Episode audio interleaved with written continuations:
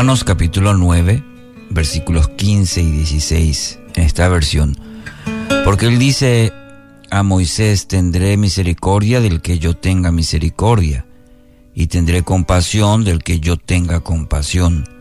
Así que no depende del que quiere ni del que corre, sino de Dios que tiene misericordia. Tema para hoy, confiados. De los elementos atractivos que ofrecen las religiones, cualesquiera que sean, es la posibilidad de ejercer control sobre las acciones de Dios. Es decir, por una serie de sacrificios puedo garantizar su respuesta y asegurar que el resultado de mis esfuerzos tenga su recompensa. El grado de, sacrificio varía de religión en religión, pero todas, sin excepción, dan a entender que nuestras acciones pueden controlar a las deidades. Y esta idea eh, es una reacción a la propuesta de Dios de que Él sea absolutamente soberano en los asuntos de nuestra vida. Y, por ejemplo, eh, vamos a notar ahí, por ejemplo, en, en el Antiguo Testamento, por dar un ejemplo de lo que estamos mencionando, Fíjese el fastidio de los israelitas porque Moisés tardaba en bajar del monte. Uno puede leer esto en Éxodo 32. Empezaron a fastidiarse los israelitas porque Moisés ya se tardaba para bajar del monte.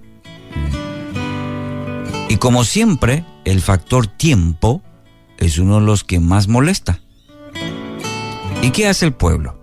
El pueblo entonces llegó a Aarón y le dijo, haznos dioses que vayan delante de nosotros. En otras palabras, queremos un Dios que haga las cosas como nosotros queremos. ¿Entiende el mensaje? ¿Entiende esta actitud, este corazón del pueblo de, Israel ya desde, desde el principio? Sin darnos cuenta, este mismo concepto se puede infiltrar dentro de nuestras iglesias, congregaciones, nuestra vida espiritual. Un ejemplo sencillo nos va a servir de ilustración.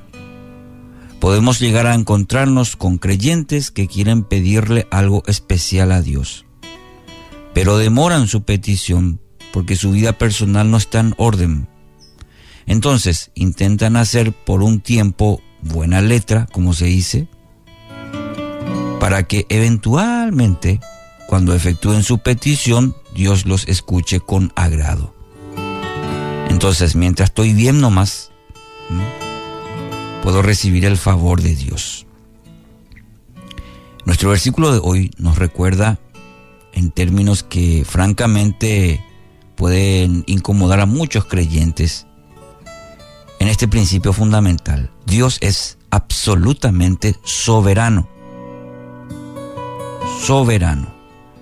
Y sin rodeos, aquí el apóstol Pablo nos dice que el accionar de Dios no depende ni del que corre, ni del que quiere, sino del Dios que se compadece de nosotros. Y esto pudiera incomodar a mucha gente, inclusive creyentes. ¿Por qué? Y porque vivimos en un mundo donde desde pequeños se nos enseña que la única manera de triunfar en la vida es controlando a los que están a nuestro alrededor. Y queremos controlar todo, no solamente las personas, queremos controlar el tiempo, queremos hacer muchas las cosas a nuestra manera, a nuestra forma, a nuestro tiempo. Nuestro Dios, sin embargo, escapa a este sistema y está más allá de nuestras maniobras, nuestro deseo, nuestras maquinaciones.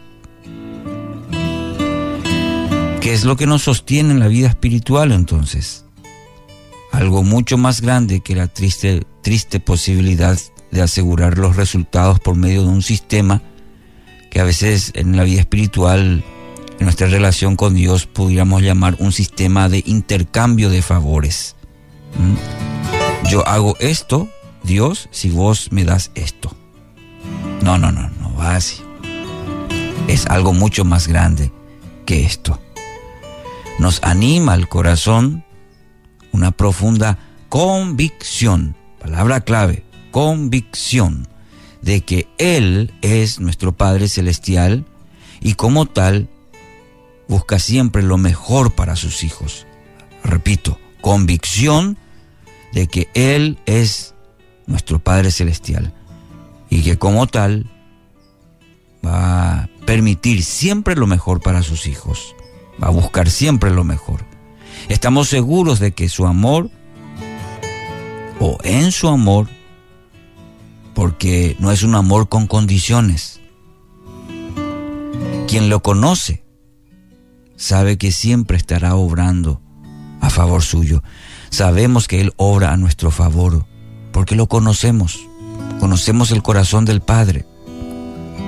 Es esta la realidad, la que quiso poner Cristo eh, subrayado, de relieve, diríamos, ante sus discípulos cuando les dijo, si vosotros, siendo malos, sabéis dar buenas cosas a vuestros hijos, ¿cuánto más vuestro Padre que está en los cielos dará buenas cosas a los que le pidan? Mateo 7:11.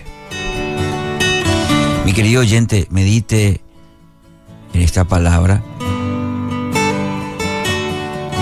quiero culminar con esta frase de Matthew Henry que dijo una vez, todas las razones por las cuales Dios es misericordioso tienen que ver con lo que Él es, no con lo que nosotros somos. Y esta es una gran verdad que encierra nuestra reflexión de hoy. Todas las razones por las cuales Dios es misericordioso tienen que ver con lo que Él es, no con lo que nosotros somos. No tenemos más opción que postrarnos a sus pies y confiar en Él. Es así que estamos en buenas manos. Usted está en muy buenas manos. Padre Dios, gracias por este nuevo día. Gracias porque en tu palabra podemos encontrar este día la fortaleza, la dirección. Podemos estar confiados en tu gran misericordia, esa misericordia que nos permite un día más y en ese día, en este día, poder vivir, Señor, confiados que, que eres soberano por sobre todas las cosas y que nuestra vida, mi vida, hoy está en tu mano, está en tus manos. Puedo confiar en ti. Así será en este día en el nombre de Jesús.